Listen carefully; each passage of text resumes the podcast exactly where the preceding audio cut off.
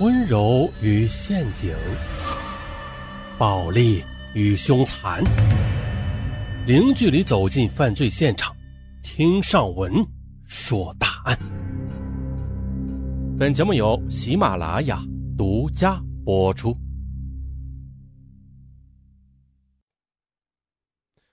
今年四十一岁的洪志玲，出生于江苏省盐城市一个普通的农村家庭。初中毕业后就外出打工。一九九五年的洪志玲来到南京帮姐姐看店。一九九九年的洪志玲通过《扬子晚报》上的征婚信息，认识了比自己大七岁的男子方波。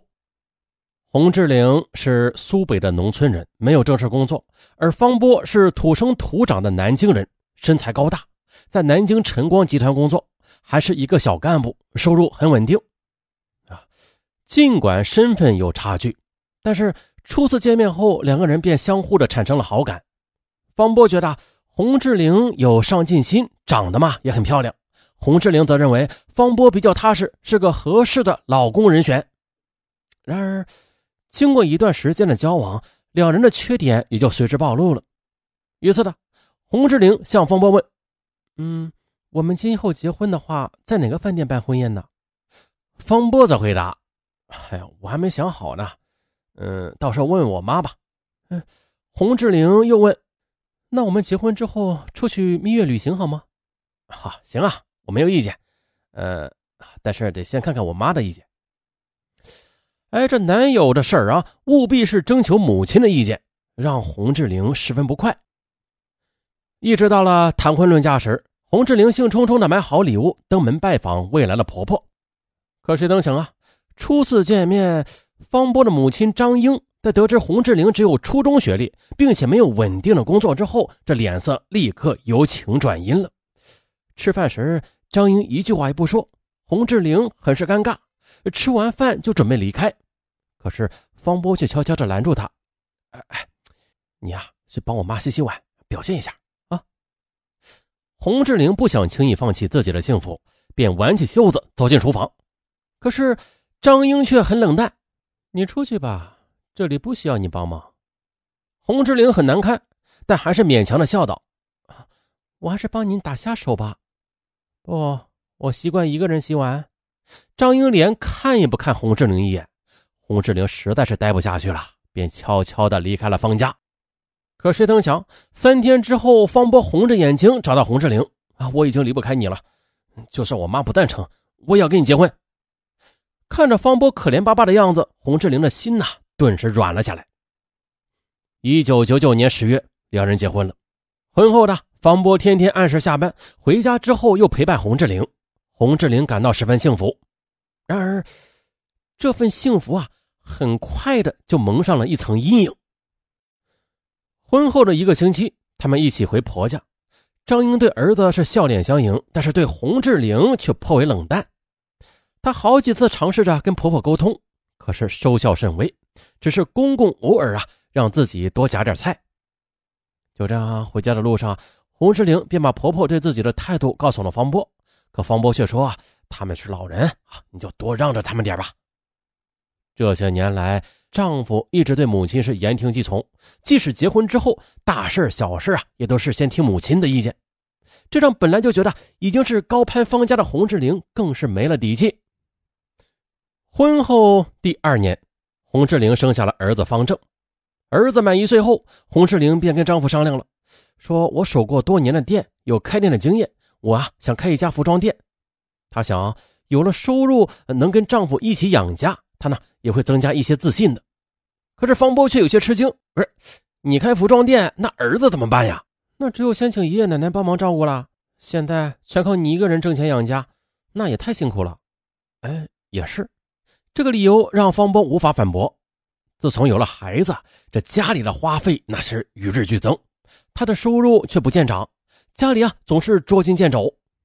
可是的，开店是需要本钱的，方波又不肯投资，无奈的洪世玲选择了摆地摊卖服装，赚取第一桶金。他忍痛的将儿子送到了婆婆家，接着每天起早贪黑的忙碌，半年就赚了两万元钱。方波也很高兴。嘿，没想到你还挺有能耐的呢。这是婚后丈夫第一次夸奖自己，洪志玲很兴奋。二零零二年八月，洪志玲为和出差的丈夫商量，便用这两万元钱租下了一个小小的门面，还雇了一名打工妹。可谁曾想，方波得知消息之后颇为生气。哎呦，这么大的事情你都不跟我商量一下？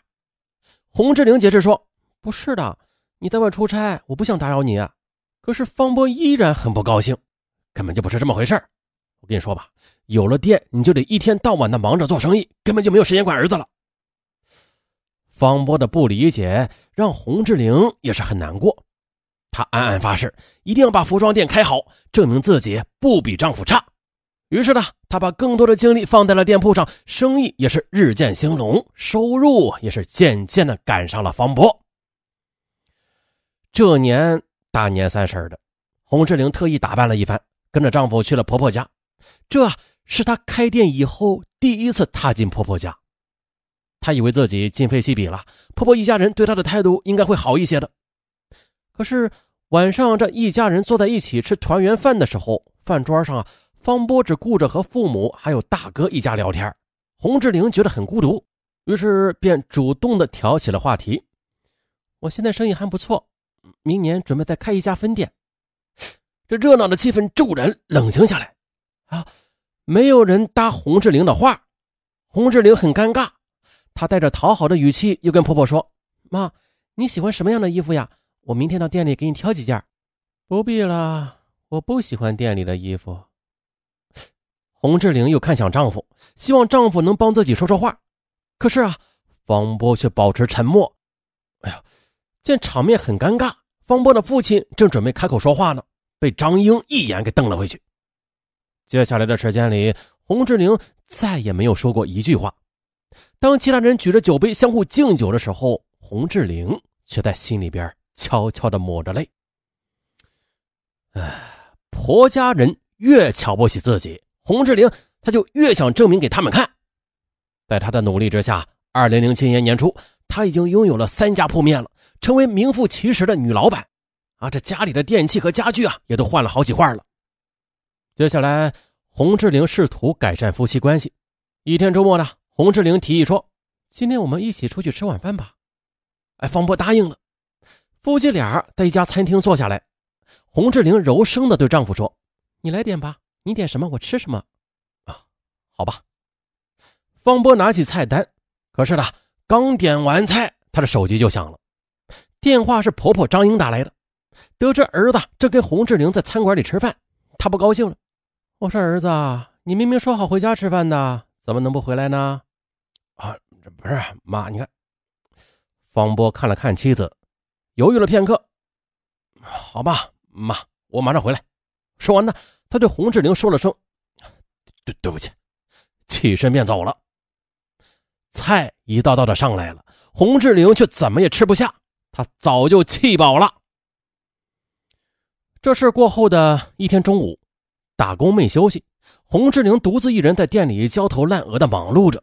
突然接到电话，称方波在骑车时遭遇车祸，摔成了骨折，让他赶紧到医院里去。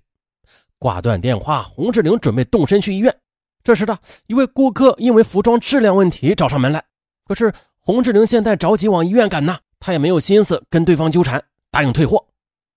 可洪志玲的爽快的态度让对方胃口大开，对方以洪志玲卖假货为由，非要索取双倍的赔偿。洪志玲自然是气愤不过，跟对方争吵起来。这一吵就是半个多小时。洪志玲将顾客打发走之后，又赶紧打车赶到医院，这才发现公公婆婆已经到来多时了。方波很不满：“你心里还有我吗？怎么来这么迟？”洪志玲赶紧解释，可是方波干脆的闭上了眼睛，不听。出院之后，洪志玲发现了。丈夫往婆婆家里跑得更加勤了，晚上不到睡觉的时候啊，几乎是见不着他的影子。洪志玲觉得很失败，自己当初拼命的做生意，不就是为了能够让婆家人和丈夫看得上自己吗？啊，怎么自己生意越成功，他们反而越看不上自己了呢？他感到很困惑。一个晚上，他把这个问题抛给了方波：“哼，你还好意思说呢？你眼睛里除了生意还有什么？你管过我和儿子吗？方波很生气地说：“那，那你这什么意思呀？希望我把店铺关了吗？回家做家庭主妇？”呃，方波沉默了。说实话的，自从妻子开店之后，家里的经济状况也是越来越好了，他舍不得妻子把店铺关掉的。由此，这次讨论没有任何结果。洪志玲继续开他的店，方波空闲的时候也继续的去父母家。